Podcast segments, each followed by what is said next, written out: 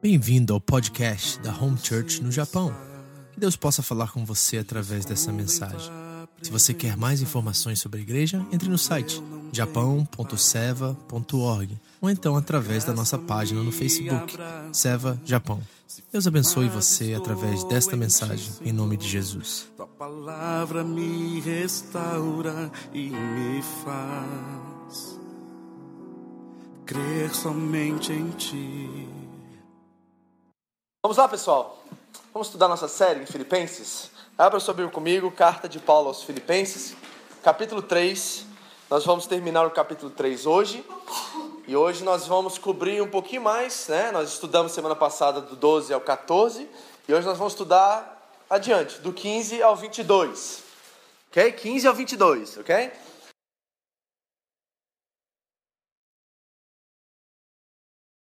Verdade, deveriam haver 22 versículos no capítulo 3 e o capítulo 4 começando a partir do versículo 2, tá? Mas hoje nós vamos ler do 12 até o capítulo 4, versículo 1, tá bom? É só para você entender um pouquinho o que está acontecendo, porque nós queremos fechar isso bem legal aí, para que nós possamos começar a último, o último capítulo dessa carta, amém?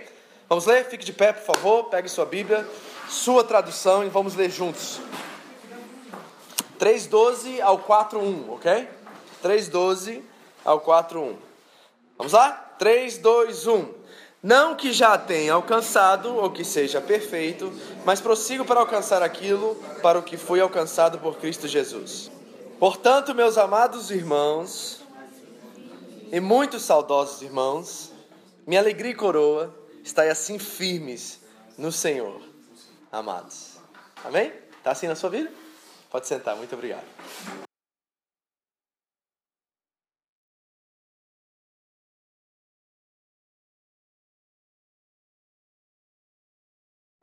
Nesses capítulos que nós temos estudado recentemente, nós vemos que Paulo está trabalhando o crescimento espiritual da igreja. Tudo está em prol desse crescimento espiritual de cada cristão. Paulo quer que cada cristão seja maduro em Cristo. A palavra no grego original é telios. E essa palavra significa perfeito ou maduro, né? E nós entendemos semana passada que existe um processo pelo qual isso acontece a vida cristã, a jornada cristã, não é uma corrida de 100 metros, é uma maratona, a qual irá nos durar a vida inteira para construirmos esses valores e vivemos de acordo com a vontade de Deus.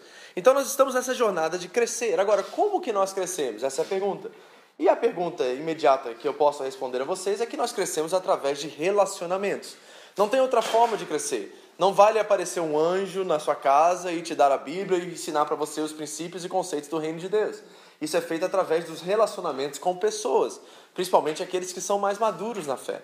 E relacionamento implica que nós teremos conflitos de interesse. É claro, nós estamos lidando, lidando com seres humanos de áreas diferentes, de criação diferente, de é, geografia diferente, culturas diferentes até, e isso vai causar alguns atritos, vai sair faísca de vez em quando, né? E haverá conflitos de interesse. Nós precisamos ter maturidade para lidar com tudo isso. Por quê? Porque o propósito de Deus é construir uma família e não uma instituição. A instituição é excelente, todos nós precisamos dela. A instituição provou, proveu esse lugar para nós aqui hoje. Foi, é parte dessa organização, a instituição trabalhar em prol da igreja. Mas a igreja é uma família, quando nós estamos tentando a cada dia mais construir relacionamentos. Isso vai requerer de nós muita maturidade, muita paciência e muita misericórdia. E aí, como nós vivemos isso? Essa é a pergunta. O propósito de Deus, eu quero bater nessa tecla, é gerar em nós uma família. Eu quero que a Home Church no Japão seja uma família de pessoas que estão, são dedicadas uns aos outros, que amam uns aos outros, que os interesses são os mesmos interesses de Cristo. Lembra que desde o capítulo 2 nós temos ouvido a mesma mensagem. Paulo tem dito assim, ó, que haja em vocês a mesma forma de pensar que houve em Cristo Jesus. E parece que Paulo está colocando colchetes aqui agora, né? Você sabe, estudou? Você sabe que é um colchete? É tipo um parênteses, só que é um desenho um pouquinho diferente, né? Então parece que no, no capítulo 2 de Filipenses ele coloca o primeiro colchete e lá diz, no versículo 5, vocês estudaram isso mês passado, que nós temos que ter essa mesma forma de pensar que houve em Cristo Jesus. E agora Paulo meio que fecha o colchete aqui nesses versículos, porque ele vai dizer assim, ó, todos quantos somos maduros ou perfeitos, devemos ter esse tipo de pensamento essa forma de pensar. Então parece tudo que ele disse do capítulo 2, versículo 5 e diante, até aqui o capítulo 4, versículo 1, é sobre essa mesma forma de pensar. Que tipo de família nós estamos construindo? Como nós traduzimos isso? Como nós vivemos isso? E ele está dando exemplos práticos e tentando nos ensinar a viver verdadeiramente assim. Deixa eu ler para vocês rapidamente o que Filipenses 3, 15 e 16 diz na mensagem. A mensagem é bem interessante, é uma paráfrase da Bíblia, né, para devocional. Mas olha o que, que o Eugene Peterson, que é um pastor de 40 anos, escreveu. Ele diz assim, no versículos 15 e 16 do capítulo 3. Assim, vírgula, os interessados em tudo que Deus tem para nós devem se manter focados no alvo. Se algum de vocês tem outra coisa em mente, algo menos que um compromisso total, Deus vai clarear a vista embaraçada de vocês e vocês vão enxergar. Agora que estamos no caminho certo, permanecemos nele. Bonito, né? Essa forma de dizer isso, né? Então Deus irá nos revelar esse compromisso total que é necessário para que nós possamos ser uma família. Uma família requer que nós sejamos compromissados uns com os outros. Isso é fundamental, fundamental na vida cristã. Então nós precisamos entender o que Paulo está dizendo aqui. O projeto de Deus é uma família. Deixa eu contar uma história para vocês que aconteceu comigo ontem. Em 1987, meus pais, meu pai foi para os Estados Unidos.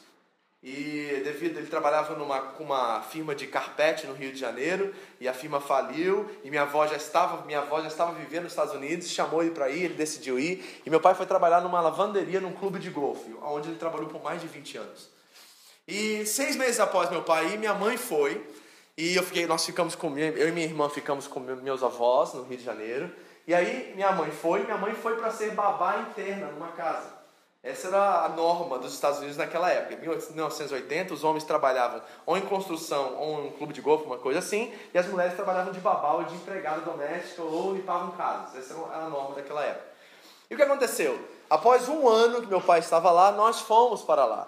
E a família pelo qual empregou a minha mãe, eles tratavam ela como se fosse parte da família. E ela cuidava de um menino de mais ou menos 4 anos naquela época. Eu tinha 11, ele tinha 4, quando eu cheguei nos Estados Unidos.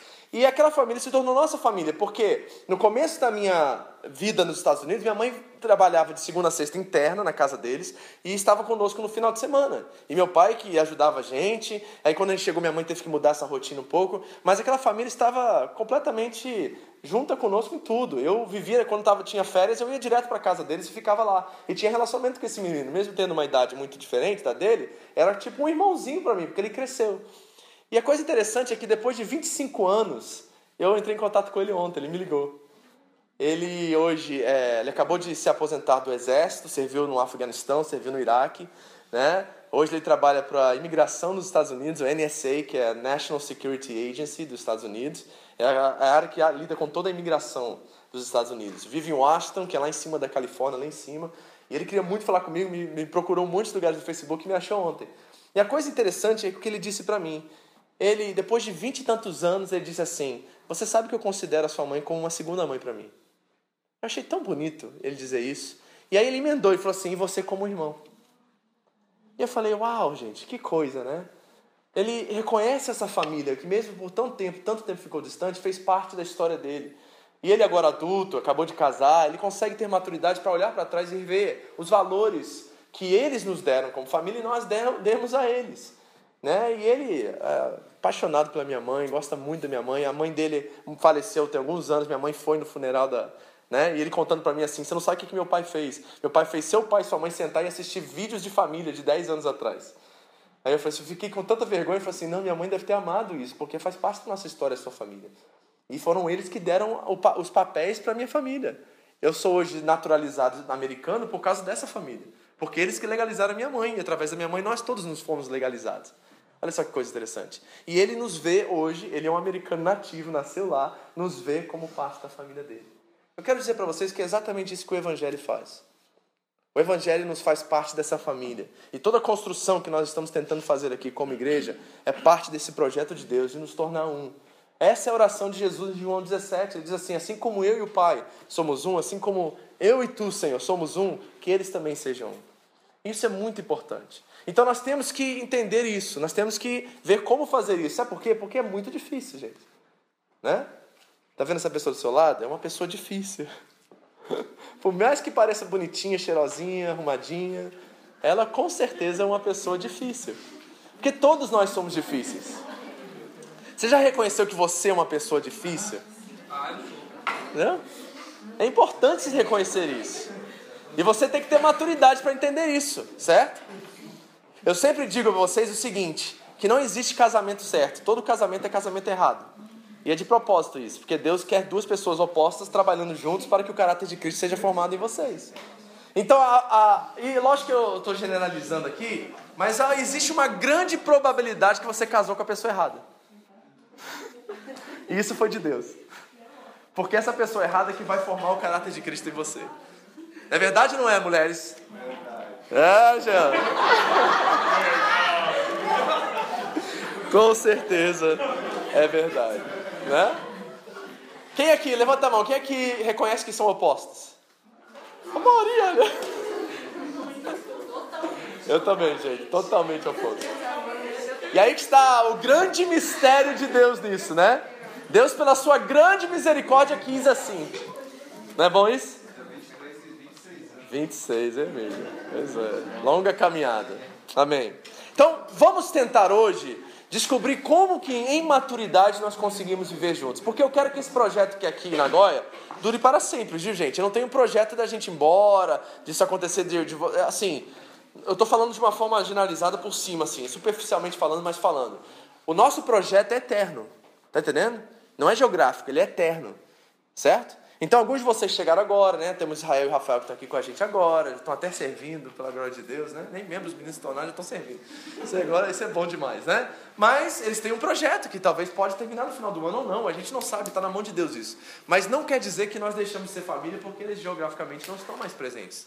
Assim como eu contei a história para você do Zachary, que é esse menino, ele se sente parte da minha família mesmo 25 anos que nós não falávamos. Mas existe esse vínculo ainda, porque o vínculo está ligado a uma aliança. E o nosso vínculo está ligando ao sangue preciosíssimo do Cordeiro de Deus que tirou o pecado do mundo e nos reconciliou com Deus em paz. Isso é sinal, hein?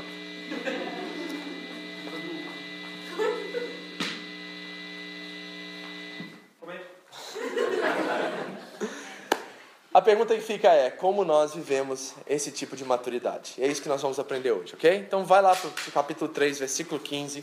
Nós vamos ler de novo o versículo 15 e vamos trabalhar esse texto e vamos ver como nós podemos aprender algumas coisas aqui hoje. Parte A do versículo 15 diz assim: Todos quantos somos perfeitos tenhamos esse sentimento. Isso é na versão Thompson aqui na minha Bíblia, que é um pouquinho mais tradicional. Na versão nova, versão internacional, diz assim: Todos nós que alcançamos a maturidade devemos ver as coisas dessa forma. A palavra maturidade ou perfeição ali é télios, como eu disse a você. E eu quero sugerir a vocês que o apóstolo Paulo tem sim em mente e tem uma expectativa que todos vocês sejam perfeitos em Cristo. E eu quero afirmar essa expectativa do apóstolo Paulo. Há uma questão, uma lógica na vida cristã que nós devemos, em nós, termos a expectativa de dia após dia nos aperfeiçoarmos, ok? Agora, o que é a verdadeira perfeição cristã?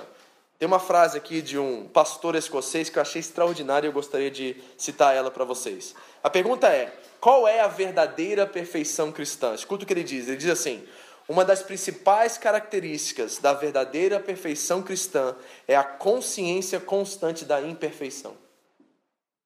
Você ouviu? Uma das características principais da verdadeira perfeição cristã é a consciência constante da imperfeição. Você está entendendo esse paradoxo aí? Tem um paradoxo acontecendo aqui. Qual é o paradoxo? Que ao mesmo tempo que há um desejo em nós de sermos perfeitos e caminhar em perfeição, nós nunca chegaremos a esse lugar. E esse paradoxo é importantíssimo. Se você não sente isso hoje, você precisa checar seu coração e ver onde você está na sua fé. Porque é necessário que você sinta-se é, imperfeito e diminuído, porque Cristo é realmente o marco da perfeição e nós estamos olhando para Ele, Ele é o autor e consumador da nossa fé e nós estamos tentando imitá-lo em tudo, mas ao mesmo tempo tem uma, um sentimento intuito dentro de nós que nós não estamos conseguindo fazer isso. Isso é importante, sabe por quê? Porque quando você sentir um pouquinho de, de um complexo de superioridade, você vai reconhecer a sua imperfeição. E quando você se sentir um pouco desprezado ou menor do que os demais, você vai entender que Cristo te amou e está te aperfeiçoando a cada dia. Você está vendo como é que esse paradoxo é fundamental? Então, de um lado, você pode estar agora assim, ó. Nossa, pastor, Deus quer que eu seja perfeito? Que peso na minha consciência. Eu quero tirar esse peso, sabe por quê? Porque quem está aperfeiçoando você não é o seu comportamento, não é as suas obras, não é o que você faz, é Cristo em você que está te aperfeiçoando. Filipenses 1, versículo 6 diz exatamente isso, que ele é fiel para completar a obra que ele começou em nós, amém? Então é Deus que está trabalhando em vocês, pelo Espírito Santo, pelo relacionamento. É claro que tem disciplinas espirituais que nós devemos buscar para isso. Então a oração, o jejum, a leitura bíblica, isso vai nos aperfeiçoando e nos santificando. Esses são os meios da graça, certo? Mas esse desejo de aperfeiçoamento tem que existir dentro de cada cristão. Se você não acha que você deve melhorar numa área ou na outra, tem alguma coisa muito errada com você. Então, deixa eu dar algumas características de alguém que já está trilhando esse caminho, alguém que já está nessa jornada. Primeira coisa, você está constantemente e diariamente buscando melhorar em todos os aspectos da sua vida. Se isso é uma condição que você sente hoje, ela pode não ser real no momento, talvez você está lutando contra isso, mas existe uma luta dentro de você. Você deseja ser um melhor pai, um melhor marido, uma melhor esposa, um melhor cidadão, um melhor trabalhador? Trabalhar certo, do jeito que tem que ser, honrar a Deus através das suas atitudes e testemunhos. Isso tem que estar em você de alguma forma ali dentro. Agora, o importante é você entender que isso não é uma questão de comportamento. Porque tem muita gente que se esforça para mudar seu comportamento. O cristianismo não fala que você precisa mudar primeiramente o seu comportamento. A primeira coisa que você tem que mudar é o seu coração, porque o coração é o centro das decisões. Provérbios 4, 23. De tudo que se deve guardar, guarde o seu coração, porque dele saem as fontes da vida. De tudo que se deve guardar, guarde o seu coração. O coração é o centro das decisões. Então, o comportamento é uma evidência daquilo que está no nosso coração. O coração fala o que a boca está? Ah, muito bem. Vocês estão prestando atenção. De vez em quando eu vou fazer umas pegadinhas assim para vocês estão ligados, tá? Viu? Que nem o versículo 22, ok? Então, o que, que é? A boca fala o que o coração está cheio. Certo? Então existe esse desejo dentro de você? Se existe esse desejo, você está no caminho certo. Calma aí que eu vou ajudar você nisso. Que é o seguinte: olha outra frase aqui desse pastor escocês que eu achei extraordinário. Ele diz assim: ó, a distância que um homem tem em sua jornada é de menor importância do que a direção em que seu rosto está virado. Vou repetir, que isso aqui é, é, é fundo, tá? Então preste bastante atenção no que eu vou dizer agora. Assim: a distância que um homem tem em sua jornada a distância que um homem tem em sua jornada, é de menor importância do que a direção em que seu rosto está virado. Por quê? Porque se ele tem 30 quilômetros para ir naquela direção e ele está apontando para aquela direção, ele vai chegar no tempo que demorar, mas ele vai chegar. Mas se ele tem um quilômetro naquela direção e a direção errada, não importa quanto tempo ele demora. Então o que, que nós estamos dizendo com isso? Que o importante aqui é você ter o desejo de ser transformado. É você estar olhando para Cristo. Hebreus 12, 2. Ele, o autor, mantém os seus olhos fixos em Cristo, o autor e consumador da sua fé. Então, muitos de nós temos muitas coisas que nós precisamos resolver aqui, amém, gente? Tem alguém que já está perfeito, que quer subir hoje? Quero, hora aqui, a gente põe a mão, já sobe. Não, ninguém quer subir? Ninguém está pronto? Ok, então todo mundo aqui está num processo de construção em alguma área da vida, certo? E tem algumas áreas que está demorando, né, irmão? Tem umas áreas aí que a sua esposa está falando 30 anos e não muda, né? Sabe o que eu estou falando, né? Então, mas o importante não é. O importante não é, de fato, o seu comportamento nisso. O importante é em que direção você está apontando. Sabe por quê? Deixa eu dar uma direção aqui que o Espírito Santo está me dando. Por exemplo, nós temos vários casais nessa igreja e tem uma área na vida daquele casal especificamente que ele é bem melhor do que você em outra área, tá? Aí você vê ele lidando com a esposa, talvez você é uma pessoa muito fria no seu relacionamento com a sua esposa. Você não gosta da mão, você não gosta da beijo, abraçar, não tem muito carinho. Aí você vê o beijoqueiro, o cara é o assim, qualquer lugar que você vai com a mulher, ele dá a mão, beija, compra presente toda semana. Mas você não é isso, certo? E aí o que, que está acontecendo? De certa forma, em você, você sente que você precisava melhorar. Talvez você nunca vai ser um beijoqueiro. Mas pelo menos dar uma mão de vez em quando quando estiver em público, fazer um agrado de vez em quando, um carinho, chegar numa festa qualquer e dar um beijo no rosto, ou receber em casa de uma forma diferente. Tá vendo? Tem, tem uma motivação dentro do seu coração de mudar aquilo. Mas você nunca vai ser ele. O problema que eu encontro na igreja é o seguinte, que as pessoas, elas focam a, a sua visão naquela pessoa e querem ser exatamente como aquela pessoa, e isso não funciona.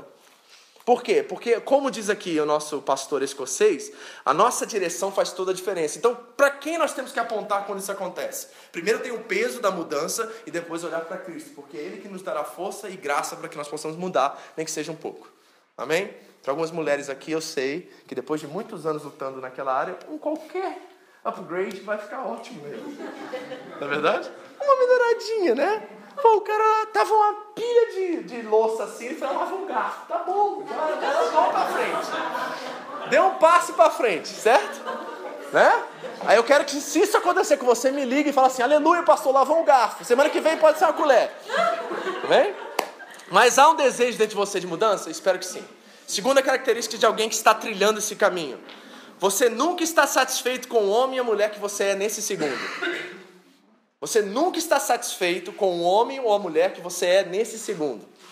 Para isso nós precisamos construir metas, certo? Metas maduras, certo? Sóbrias. Não tenta dar um pulo do outro lado do oceano que você não vai conseguir. Tem coisas pequenas que nós podemos fazer. Aí eu vou para a nossa terceira citação aqui do pastor escocês, que para mim essa é a melhor de todas até agora.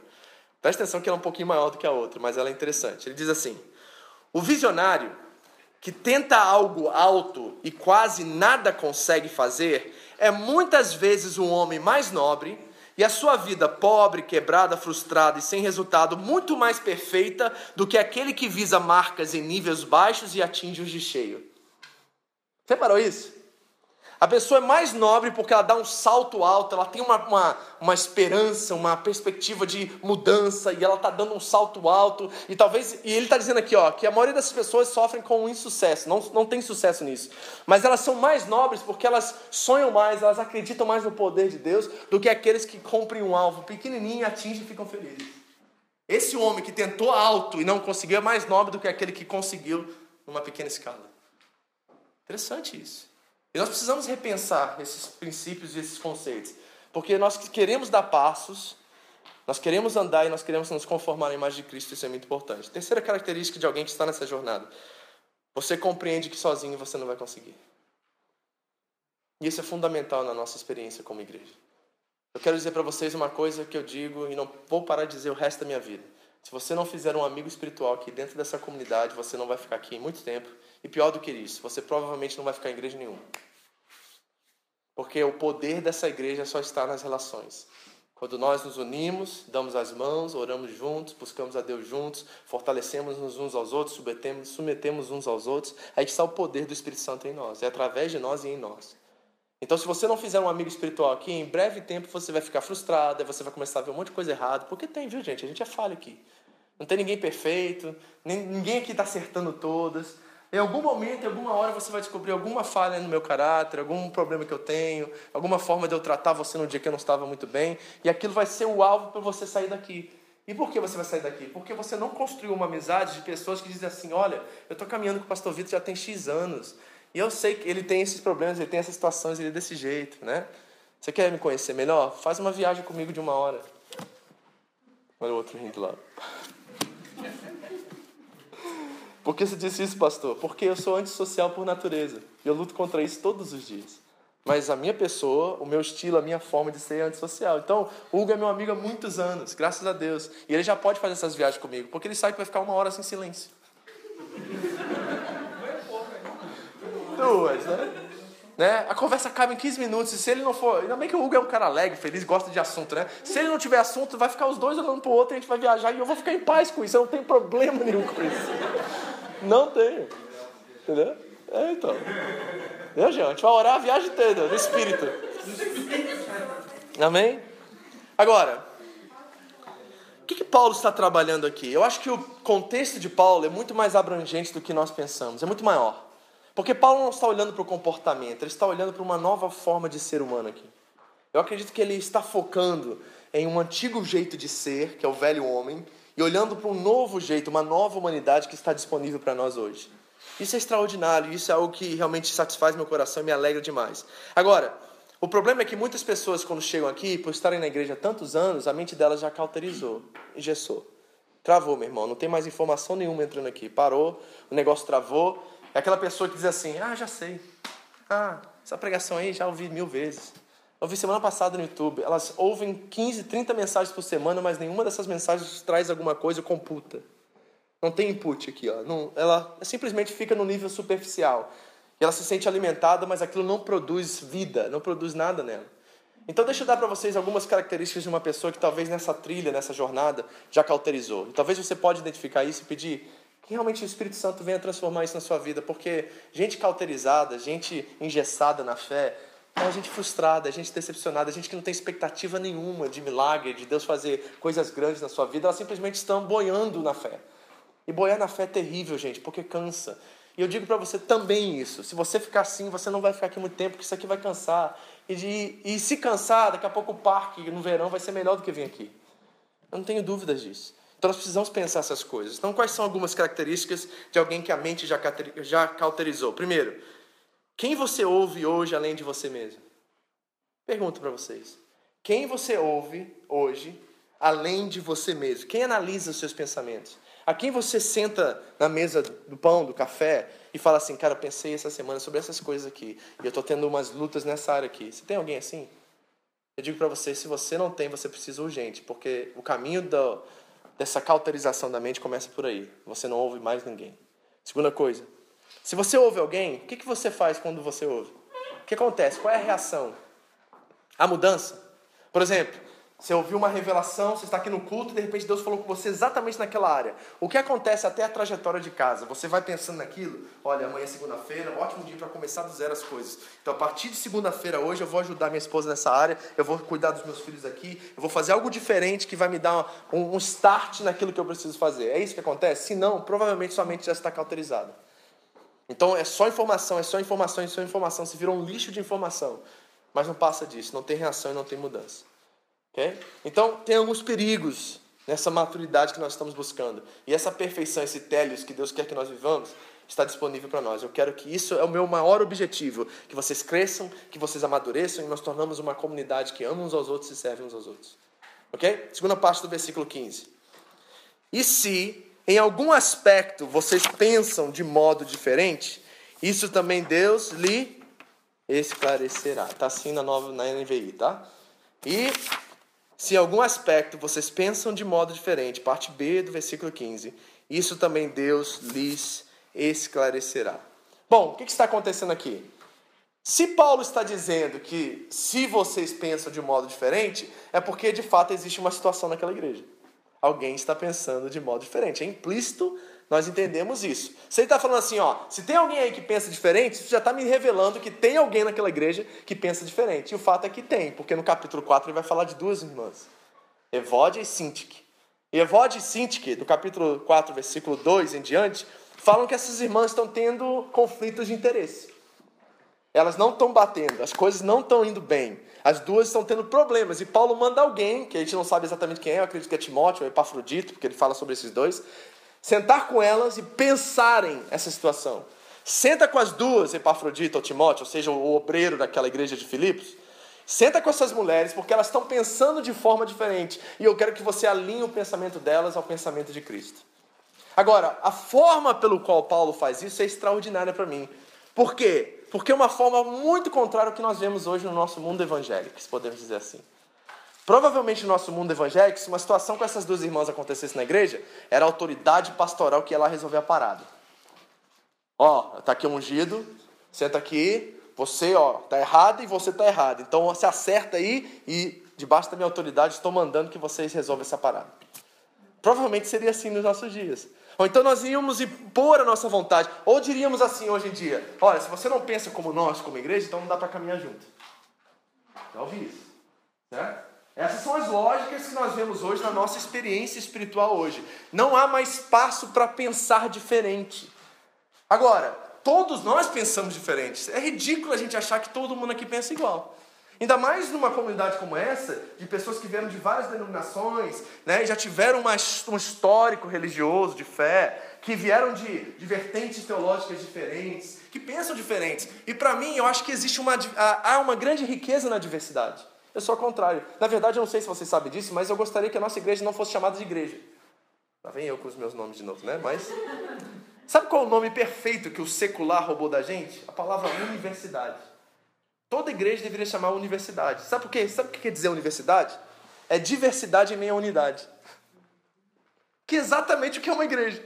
Uma igreja é uma diversidade extensa diante de uma unidade. Nós temos um denominador em comum que é Cristo, mas todos nós somos diversos na forma de pensar, na forma de agir, e todos nós estamos nos conformando à imagem dele. Por isso que Filipenses 2,5 diz: tem em vocês o mesmo modo de pensar que houve em Cristo Jesus. Porque Paulo poderia usar sua autoridade aqui. Senta as duas e resolve esse negócio. Aqui, ó, eu sou ungido de Deus, vocês me ouvem e obedecem.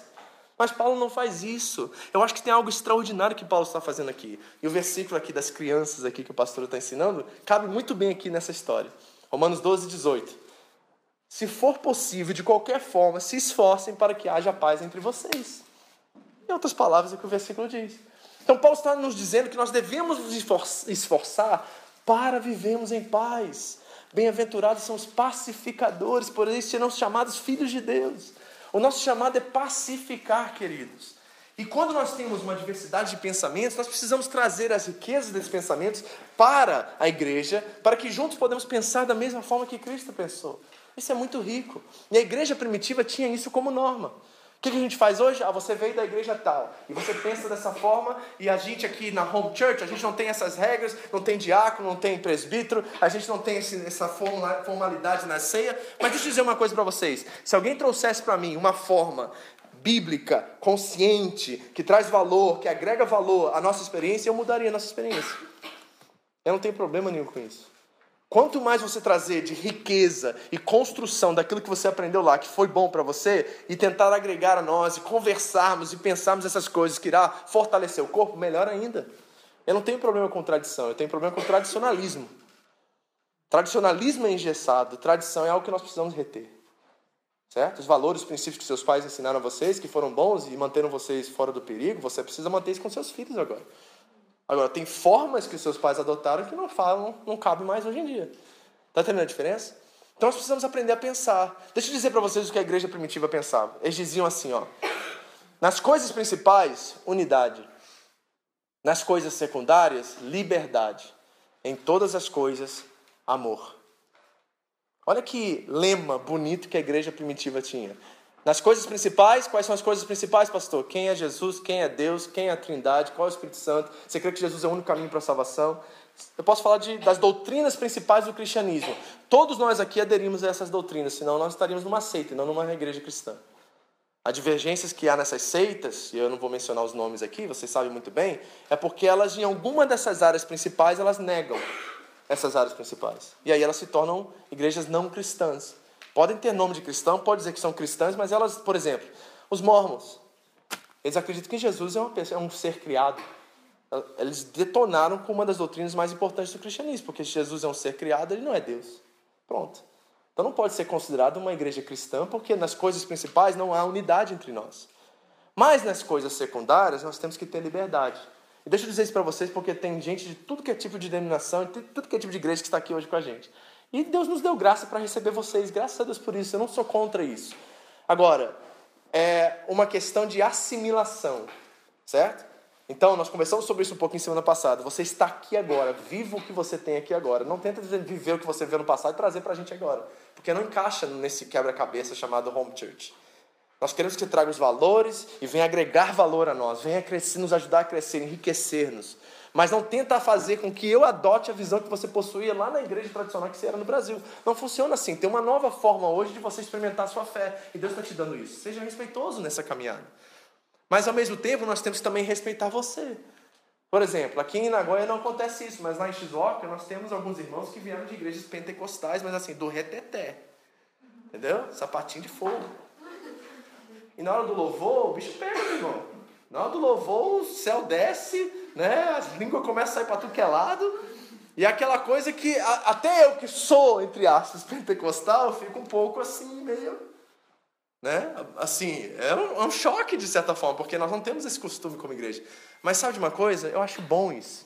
Eu acho que essa diversidade fortalece a gente. Então o que, que eu ensino o pessoal lá de Shizuoka? Porque tem alguns irmãos lá que são assim. Se você veio de uma igreja, nós temos gente de tradicional, tradicional, gente, batista regular lá em Shizuoka. Era igreja tradicional, nem bateria podia tocar na igreja. Estão com a gente lá hoje, olha só que coisa extraordinária, né? Aí eu falo para esses irmãos assim, quando eu apresentei eles como membros, faz o seguinte, a nossa irmã querida, amada lá, Peteca, ela ama falar em línguas durante o louvor. Então faz o seguinte, vê onde que ela está na igreja. Se ela estiver do lado direito, senta do lado esquerdo. Senta aqui, ó, que na hora do louvor você vai querer aquele louvor mais sereno, sabe? Aquele louvor mais assim, de introspecção, sabe aquela coisa assim? Aí ela não vai te atrapalhar falando em língua e deixa ela quebrar o pau do lado de lá, você quebra o pau do lado de cá. Sabe por quê? Porque essas são coisas secundárias. Entendeu? São coisas secundárias, gente. Nós não vamos brigar por causa disso, não tem necessidade nenhuma disso, não agrega nada brigar sobre isso. Então nós temos que respeitar uns aos outros. Tanto é que vocês têm outras práticas aqui que são diferentes da minha, de como eu vivi. Eu só vivi numa igreja, eu nunca mudei de igreja. Estou na mesma igreja tem 15, 20 anos. Então eu sempre segui aquilo que essa igreja, que é a Home Church lá nos Estados Unidos, seguiu. Eu não sei. Já visitei várias outras igrejas, mas não tenho os costumes. Né? Mas nós vamos respeitar aqueles que têm. Certo? Nós temos que aprender a conviver uns com os outros. O importante é que essa maturidade esteja nos transformando e nos moldando ao mesmo modo de pensar que houve em Cristo Jesus. Isso que é importante, isso que nós vamos manter. Amém? Agora, olha que coisa extraordinária, porque no versículo 15, na parte B, Paulo fala uma coisa que chamou minha atenção, porque ele diz assim, ó: Todos quantos somos maduros, né, temos essa mesma forma de pensar. E se pensais de outra maneira, quem é que vai revelar? Quem é que vai esclarecer? Ele diz: é Deus que vai esclarecer. Então, pode acontecer aqui no nosso ministério que você vai sentar tomar café com alguém e a pessoa pensa completamente diferente de você nessa área teológica, nessa área sobre experiência com o Espírito Santo, ou outras áreas. Sabe o que você precisa fazer? Você precisa ouvir e reter o máximo que você puder dessa experiência. É isso que a Bíblia nos ensina a fazer. Né? Examinai tudo e retém o bem, diz a palavra de Deus. E nós podemos aprender uns com os outros, sabe? Eu não sou uma pessoa penteca que fala em línguas, que tem toda essa postura, né, meio assim, do reteté. Eu não sou, cara. Não é meu perfil isso. Mas sabe uma coisa? Quando eu sento com alguns irmãos nossos que são assim, eu aprendo muito com eles, porque essa sensibilidade ao Espírito é necessária. Só que nós temos uma, uma, um tipo de concordância, que é o seguinte. Eu digo assim para eles assim, ó, meu irmão, baba, sobe na parede, entendeu? Fala com os anjos, com, com quem você quiser aqui, mas faz um favor para mim. Depois que você chorou, babou, subiu na parede, quando você chegar em casa, também faça isso. Porque não adianta nada você babar, chorar, fazer um monte de coisa aqui e você ser uma pessoa completamente diferente, diferente na sua casa. Então aquilo que está acontecendo aqui tem que produzir alguma coisa. Certo? E aí ele olha para mim e fala assim: e você, pastor, que é racional, né? pensa só em estudo e tal, essas coisas, você tem que também ser mais sensível ao Espírito Santo. Aí eu falo assim: é verdade, cara. Eu tenho que estar mais aberto para que Deus possa fazer milagres em nosso meio, para que o poder do Espírito possa vir sobre nós. Nós temos uma concordância respeitosa ali. Fala assim: ó, você me ajuda a ser mais sensível, que eu te ajudo a ser mais calmo. Eu te ajudo a ser mais centrado. Eu te ajudo a ser mais coerente na sua fé. E vamos trabalhar juntos. Porque isso é viver em paz com todos. E nas coisas secundárias temos a liberdade. Mas em tudo, vivendo o amor. Amém? Ok. Aí Paulo continua, versículo 16 agora. Mas andemos segundo o que já alcançamos. Que coisa linda isso. É um dos meus versículos preferidos da Bíblia. O que, que Paulo está dizendo aqui, pastor? Que o que você conhece sobre a fé cristã, o andar com Deus, viva isso de forma coerente e intensamente, mas não tente impor isso sobre ninguém. Está ouvindo? O que você experimentou até agora é seu, meu irmão. Tem uma história na Bíblia muito interessante que quando Davi vai lutar contra Golias, ele chega lá para lutar e ele é um menino, né? A única coisa que ele sabe lidar com urso e com leão e com estilingue. Esse é o armamento de Davi. E quando ele chega lá para lutar contra o Golias, ele está empolgado, ele quer ir, tá todo mundo com medo, mas ele está afim de ir. Aí, no meio, ninguém quer ir. O Golias está lá não sei quanto, 40 dias, 40 noites insultando todo mundo, falando: cadê esses israelitas? Cadê o Deus de vocês? Aí o Davi olha para aquela história e fala assim: quem é esse incircunciso filisteu aí que está falando da gente? Eu vou, manda que eu vou. Aí todo mundo riu da cara do Davi. Aí o Saul, sabe o que, que o Saul fez? Pegou a armadura dele e tentou colocar sobre Davi. E sabe o que aconteceu? Não coube. Não coube. Porque Davi era pau estilingue, meu irmão. Se ele colocasse aquela armadura e fosse enfrentar Golias, ele morria. Por quê? Porque tem a armadura que só cabe em você. Tem coisas que só acontecem com você. Tem experiências no Espírito Santo que Deus só vai falar com você. Não adianta você querer que todo mundo chegue ao nível que você está. Tenha paciência e aprenda a caminhar ao lado, não na frente e não atrás. E não empurrando também. Amém? Andemos segundo o que já alcancemos. Nós temos gente aqui que é madura na fé, que está muitos anos na fé, conhece tudo sobre a Bíblia, conhece, conhece, conhece todos os livros, sabe abrir a Bíblia em dois segundos, e tem gente aqui que não consegue nem saber onde está o índice da Bíblia. Que está caminhando é nenenzão, bebezão na fé. E nós temos que aprender a suportar os mais fracos, nós temos que honrar aqueles que merecem mais honra dentro do corpo, nós temos que ser realmente esse tipo de igreja. Sabe por quê? Porque Romanos 12, 18, se possível tenha paz com todos, está dentro do contexto do corpo. Paulo fala em Romanos 12 sobre o corpo de Cristo. Então a paz com todos ali no contexto é sobre a paz dentro da igreja. Nós precisamos aprender a viver uns com os outros. Sabe, irmão? Você tem que aprender a ouvir as pessoas que estão aqui. Ah, não, pastor, ele chegou agora, tadinho, não tem nada para me ensinar. Coitado de você, deve ter muito mais do que você pensa. Porque os que chegam agora estão cheios do poder, cheios da graça, estão felizes da vida, né? Aí a, a coisa mais terrível na igreja é isso aqui. O cara se converte, tá feliz com Jesus, gosta da igreja pra caramba, o cara, né, fica lá botando foto da igreja e bota lá, eu amo a minha igreja no Facebook. Aí aquela lá, sabe aquela lá? Fica lá, né? Eu quer falar? Eu ia falar palavra. Fica assim, sabe? Apaixonado, sabe? Apaixonado com a igreja, com as famílias, com o pastor. Aí vem um crente velho e fala assim: Ah, isso aí vai durar muito tempo, não. Não, mata, cara, um cara desse. Assim, coitado, nem sabe onde que ele está mexendo. Não mata, não mata uma pessoa que está cheia de amor, cheia de paixão, doida para servir. Mata, gente. Por quê? Porque nós não respeitamos o momento que ele está vivendo. É claro que isso aí passa. Porque chega um momento que a gente amadurece, a gente começar a reconhecer que realmente tem um monte de pecador aqui sentado. Você já sabe disso? Já entendeu isso? Entendeu? Tem um aqui na frente maior que vocês. A gente é isso. E numa hora vai se frustrar, vai ficar chateado um com o outro. Mas deixa eu dizer uma coisa para vocês. Os verdadeiros relacionamentos são aqueles que ultrapassam os conflitos. Eu gosto de contar essa história porque aconteceu aqui. Eu e o Márcio um dia quebramos o pau, cara. Mas nós rachamos um ao outro, cara. Você não tem noção como nós quebramos o pau. Lógico que ninguém xingou um ao outro, tá, gente? Calma, nós somos crentes, tá? É briga de crente. Né? Mas falou tudo o que tinha que falar um pro outro. Cara, depois daquele dia, passou a, a raiva dele, passou a mim. Outro dia ele me mandou mensagem, me perdoa, eu mandei também. Nosso relacionamento mudou. Porque nós permanecemos. Porque o Márcio poderia muito bem chutar do balde e falar assim: não quero mais saber de igreja, não quero saber mais de pastor, tudo igual. É assim que ele fala, né? É, não é? Tudo igual, igreja tudo igual, pastor tudo igual. Né? Não é igual, gente. Não é igual. Mas depois daquele momento, nossa, nosso relacionamento mudou. Ele confia mais em mim, eu confio mais nele. Pô, eu sei que o Márcio, depois de tudo que eu falei para ele ficou, ele deve gostar muito de mim, esse cara. Entendeu? E eu falei assim, gerou um nível de confiança muito maior. Eu sei que ele está comigo agora, porque não tem coisa pior para me falar para ele. eu fui ao máximo, não, não tem mais nada lá. Então ele já ouviu, ele já, ele já me viu na minha pior fase. Entendeu? Na minha pior fase. Porque a gente pode estar correto errando, você sabe, né? Que eu estava correto no que eu disse para ele, mas eu, da forma que eu fiz, eu fiz errado.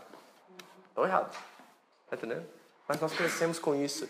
E deixa eu dizer uma coisa para vocês, não é profecia não, é verdade, tá? Você vai ter que também quebrar o dia um pau comigo. E se você ficar nessa igreja, é porque você gosta muito de mim, eu gosto muito de você. E eu acho que isso é necessário, porque se isso não acontecer, provavelmente nosso relacionamento vai ser bem superficial. E eu acho que não vale a pena você ter relacionamentos superficiais aqui. Porque esse tempinho de duas horas você está aqui, você podia estar tá fazendo outra coisa. Ou então indo para uma igreja e tentando fazer isso com outras pessoas. Então, por favor, se disponha a isso. Amém? Se disponha a concordar em discordar. E quem saiba algo possa crescer em meio a isso. A armadura de Saul não cabe em Davi. A armadura do Bruno não cabe no Hugo. Do Hugo não cabe no Massos. Do Israel não cabe no Rafael. Cada um tem a sua armadura e a sua forma. E vamos respeitar um ao outro e vamos lutar pelo mesmo, contra o mesmo gigante. Porque o gigante é o mesmo, viu, gente?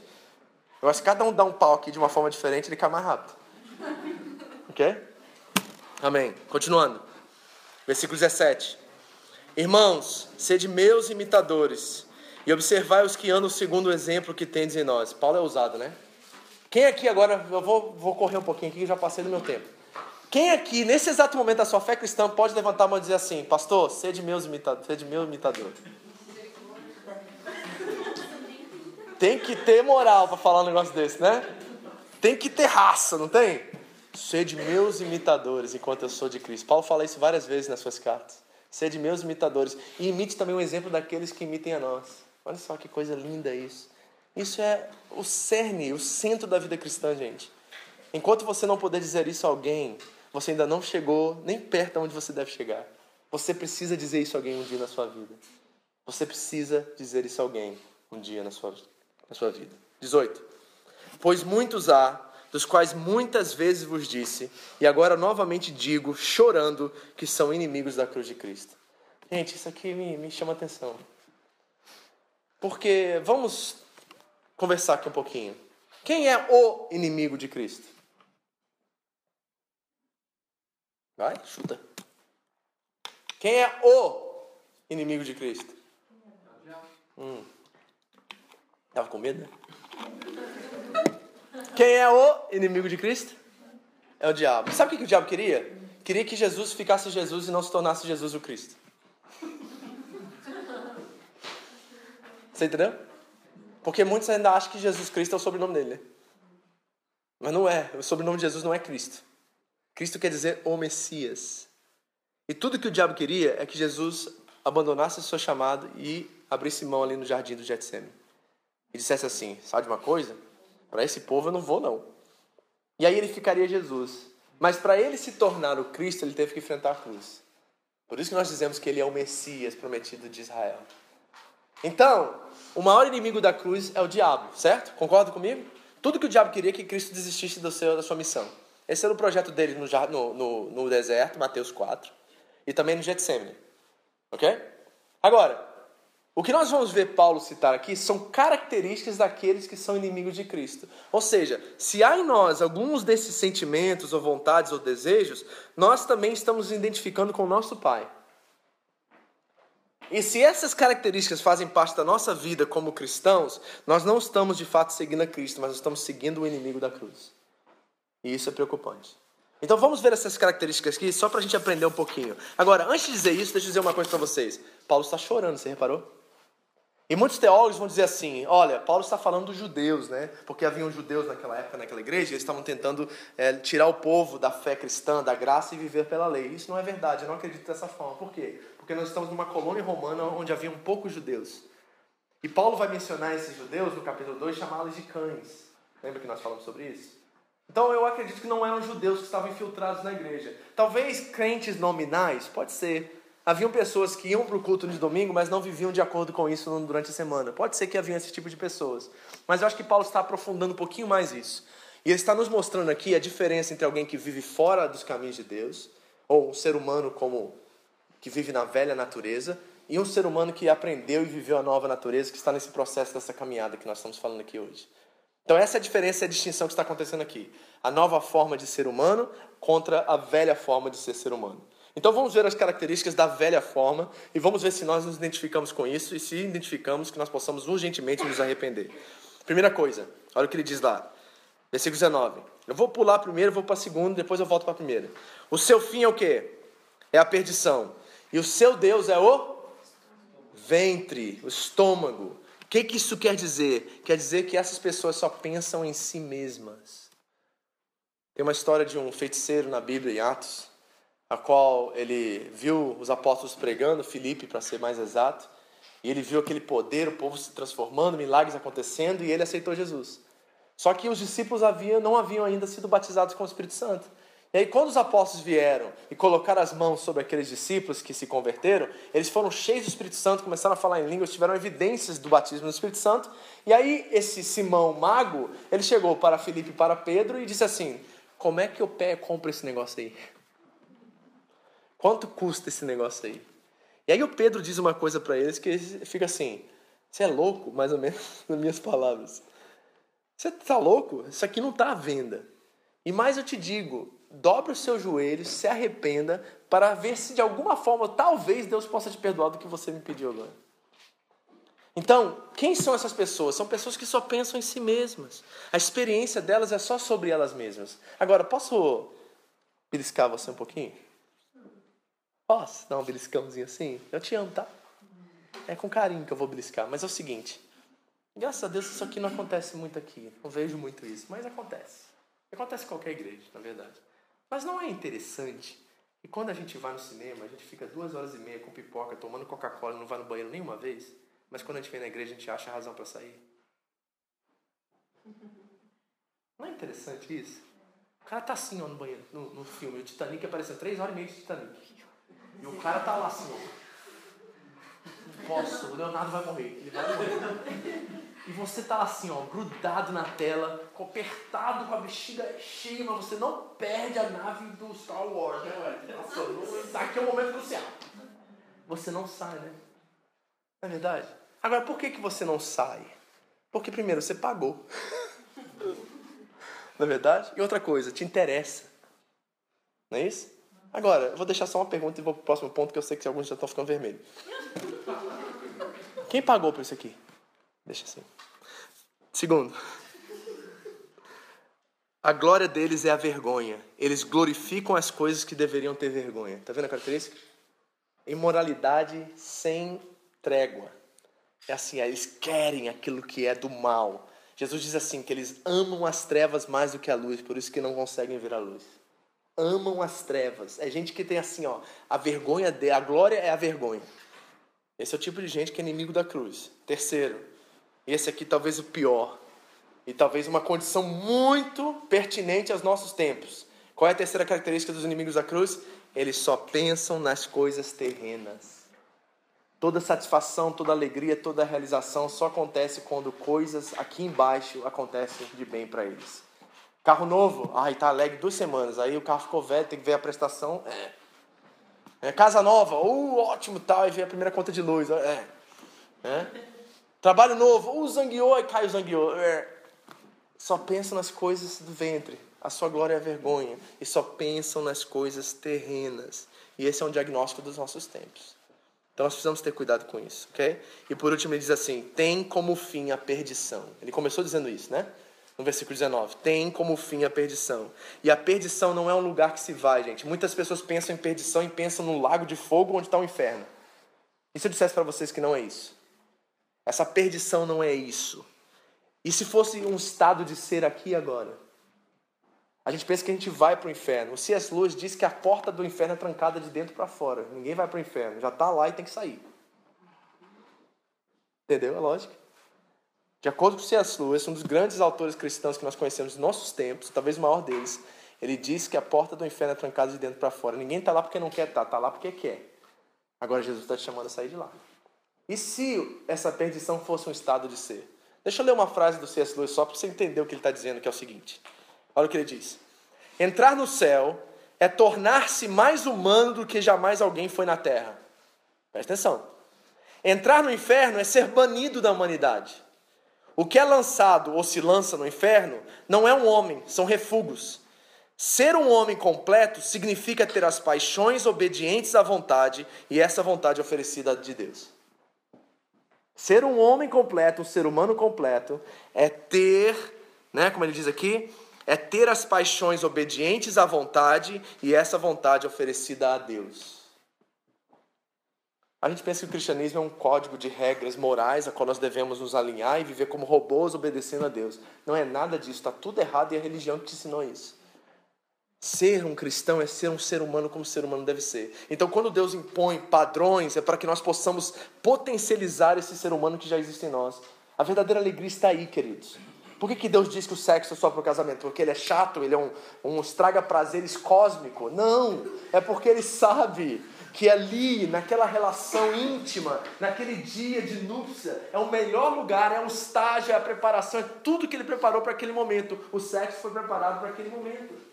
E o melhor momento de desfrutar é naquela hora. Se você desfrutar antes, quando chegar naquela hora, vai ser como qualquer outra coisa. E não vai ter a coisa especial que Deus preparou para si. Está entendendo? O pecado é isso. O pecado é a gente estragar o que Deus preparou para gente. Isso que é pecar. Pecar é estragar o plano e o propósito que Deus tinha naquela coisa e usar da nossa forma, do nosso jeito, porque o nosso Deus é o ventre. E esse é o nosso grande perigo. Vamos terminar esse negócio aqui. Versículo 20. Vamos ler junto? 3, tá aí? Pronto? 3,20. Ai, gente, se eu pudesse ficar aqui 6 horas pregando pra vocês. Eu tenho 7 páginas de esboço, eu só usei duas. Vamos lá? Versículo 20. Mas a nossa pátria está nos céus, de onde esperamos o Salvador, o Senhor Jesus Cristo, que transformará o nosso corpo de humilhação para ser conforme o seu corpo glorioso, segundo o seu eficaz poder de sujeitar também a si todas as coisas. Onde está nossa pátria? Não. Está vendo como é que você lê com os olhos do iluminismo do século XIX? Não é isso que está dizendo.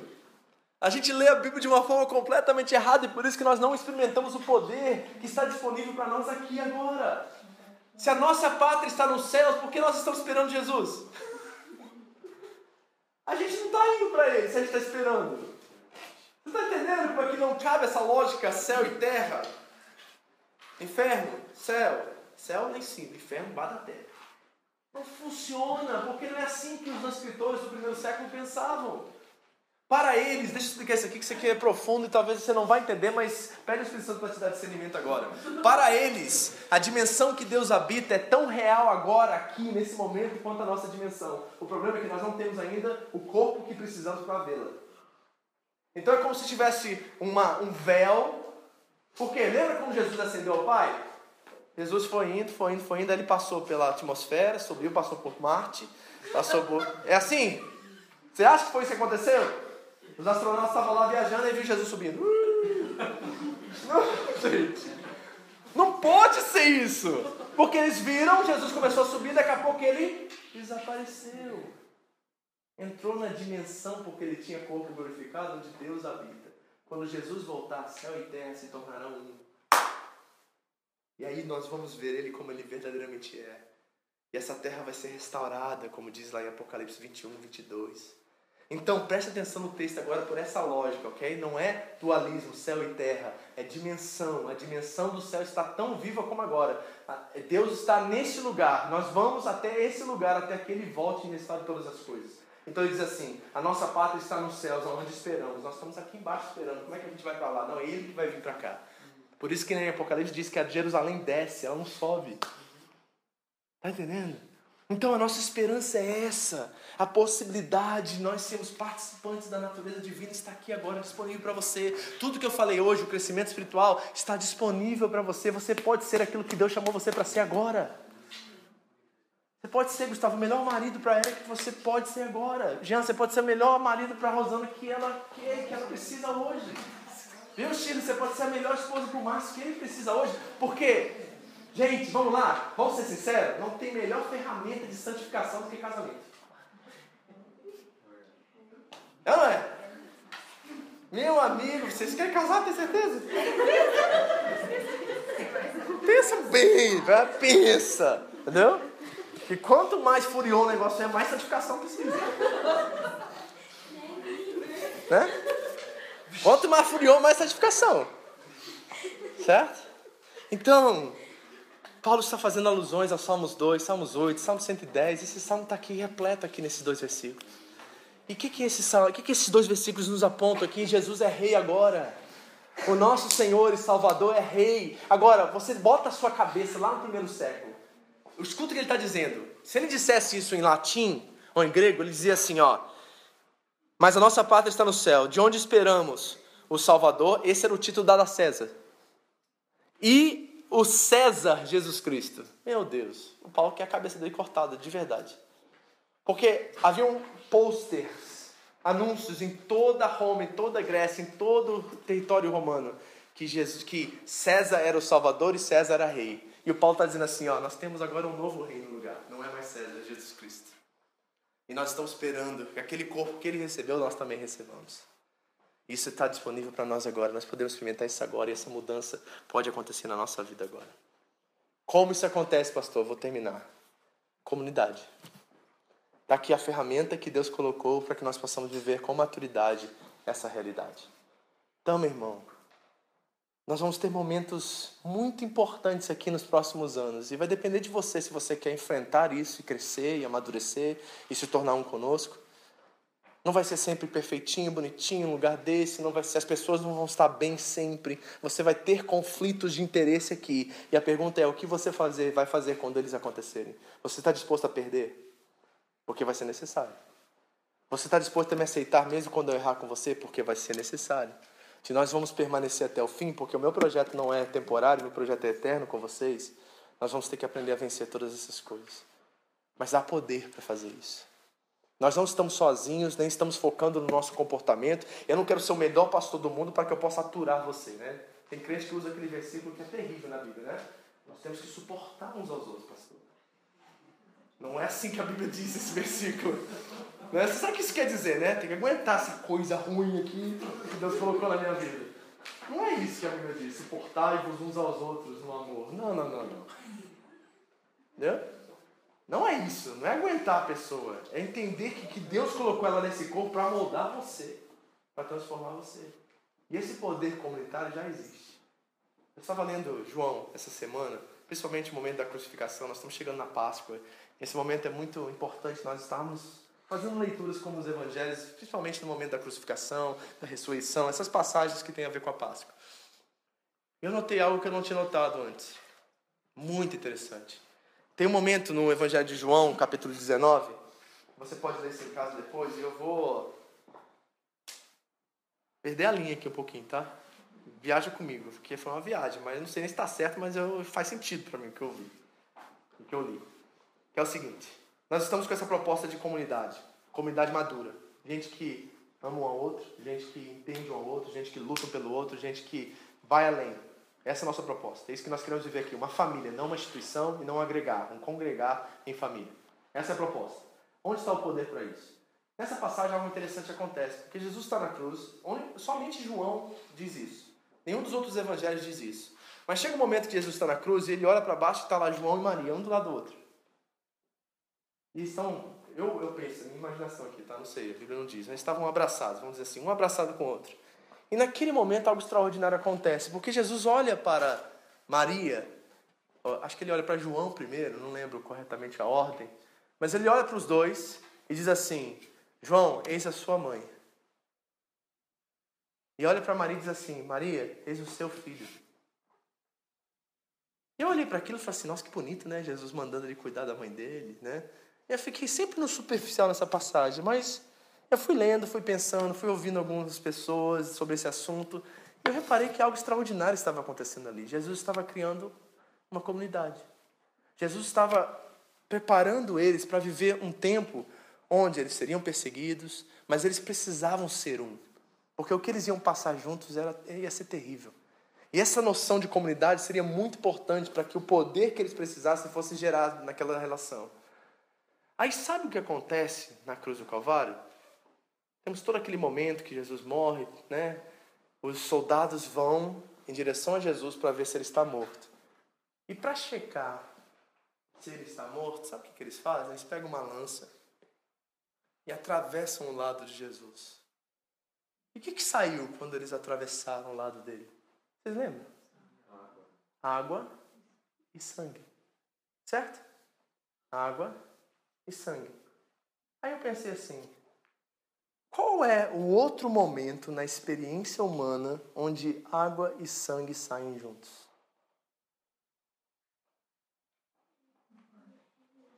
Só tem um momento. No parto. O parto é o único momento na experiência humana em que sangue e água saem juntos. E naquele momento é gerado um filho, uma filha. E a Bíblia diz que na cruz Jesus gerou a igreja. E ele olhando para a mãe dele e para o discípulo amado dele e dizendo assim: agora é com vocês. Jesus estava dizendo assim: porque eu vou construir uma nova forma de comunidade. Eu vou gerar um novo jeito de ser e esse ser depende do relacionamento que vocês têm uns com os outros. João, eis a sua mãe. Maria, eis o seu filho. E é isso que Deus quer de nós, porque na oração sacerdotal, Jesus olhou o Pai e disse: Pai, que eles sejam um, como eu e tu somos um. É isso que nós precisamos. E se eu dissesse que o poder de Deus habita nessas relações, e na administração uns aos outros, e na unidade que nós precisamos gerar uns com os outros, quem saiba, as questões mais difíceis da nossa vida, podem ser solucionadas, ou mais do que isso, podem ser suportadas em momentos difíceis. Esta foi mais uma mensagem da comunidade evangélica Vida Abundante no Japão, a SEVA. Você pode adquirir mais informações sobre a igreja no site da igreja www.seva-japão.org. Siga-nos também no iTunes através do canal Seva Japão Mensagens. Que Deus abençoe você e a sua família em nome de Jesus.